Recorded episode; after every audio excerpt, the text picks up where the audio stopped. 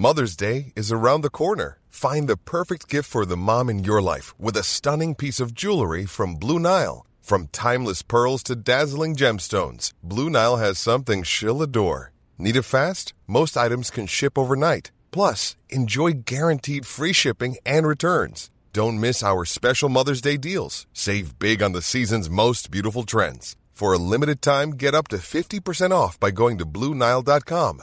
That's Bluenile.com.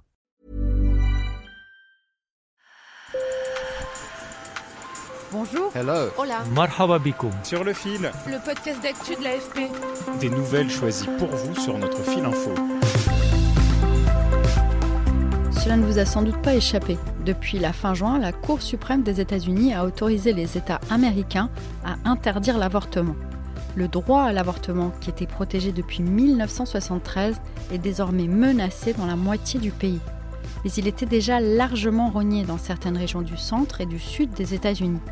Là-bas, des femmes avaient même commencé à s'organiser pour contourner les multiples obstacles pour avorter. Nos collègues Paula Ramon et Gilles Claren ont rencontré des habitantes du Texas qui se sont rendues dans un autre État américain, le Nouveau-Mexique, pour avorter. Le tout en cachette par peur d'être identifiées. Sur le fil. Au Texas, la loi était déjà très stricte. Depuis 2021, l'avortement était déjà interdit au-delà de six semaines de gestation, à un stade où beaucoup de femmes ne sont pas encore conscientes d'être enceintes. Pour F, on l'appellera Fleur pour préserver son anonymat. La décision n'était pas facile à prendre. Avant de venir ici, j'ai passé trois semaines à réfléchir. J'ai pensé, pensé, pensé. Quand vous êtes ici, vous avez encore ce petit doute, mais quand vous savez que vous ne pouvez pas, vous arrivez toujours à la même conclusion.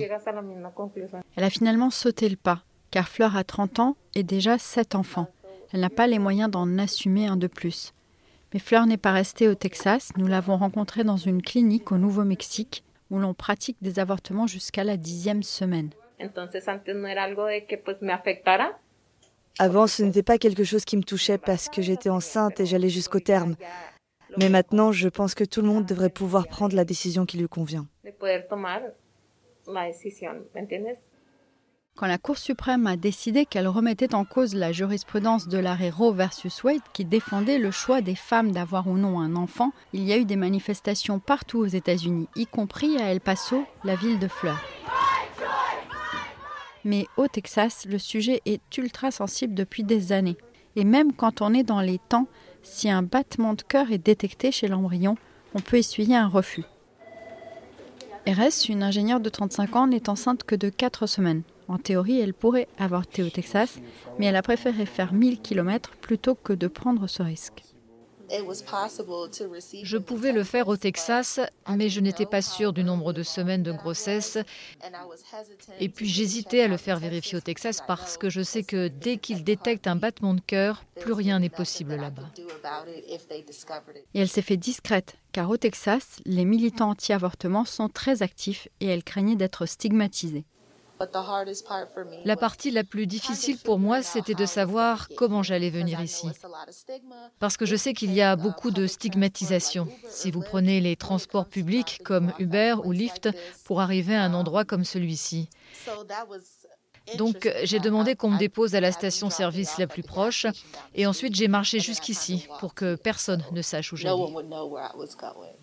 Selon le gynécologue qui la reçoit, il y a beaucoup d'obstacles administratifs aussi pour les médecins. La paperasse, le nombre de contrôles est si élevé. Il y a environ 20 pages de questions auxquelles vous devez répondre pour vous assurer que le cœur n'a pas commencé à battre et que vous respectez la loi. Ces procédures pour avorter sont chères. 700 dollars dans la clinique de Santa Teresa au Nouveau-Mexique que notre équipe a visitée. Alors certaines femmes traversent la frontière jusqu'au Mexique pour se procurer des pilules abortives en vente libre en pharmacie. Elles coûtent 20 à 50 dollars à Ciudad Juárez, mais les prendre sans supervision médicale peut être dangereux pour leur santé. Or, avec l'interdiction de l'avortement dans certains États, ce genre de procédure clandestine risquée pourrait se multiplier. Je vais être très clair. La santé et la vie des femmes de cette nation est en danger. Le président démocrate américain Joe Biden, que vous venez d'entendre, souhaite passer une loi fédérale qui garantira le droit à l'avortement partout aux États-Unis. Mais il faut pour cela que les démocrates remportent les élections de mi-mandat en novembre aux États-Unis avec une majorité solide. Or pour l'instant, ils sont perdants selon les sondages. Sur le fil revient demain. Merci de nous avoir écoutés. Je suis Michaela Cancela Kiffer. Si vous appréciez notre podcast, abonnez-vous et laissez-nous plein d'étoiles sur votre application de podcast préférée. À bientôt!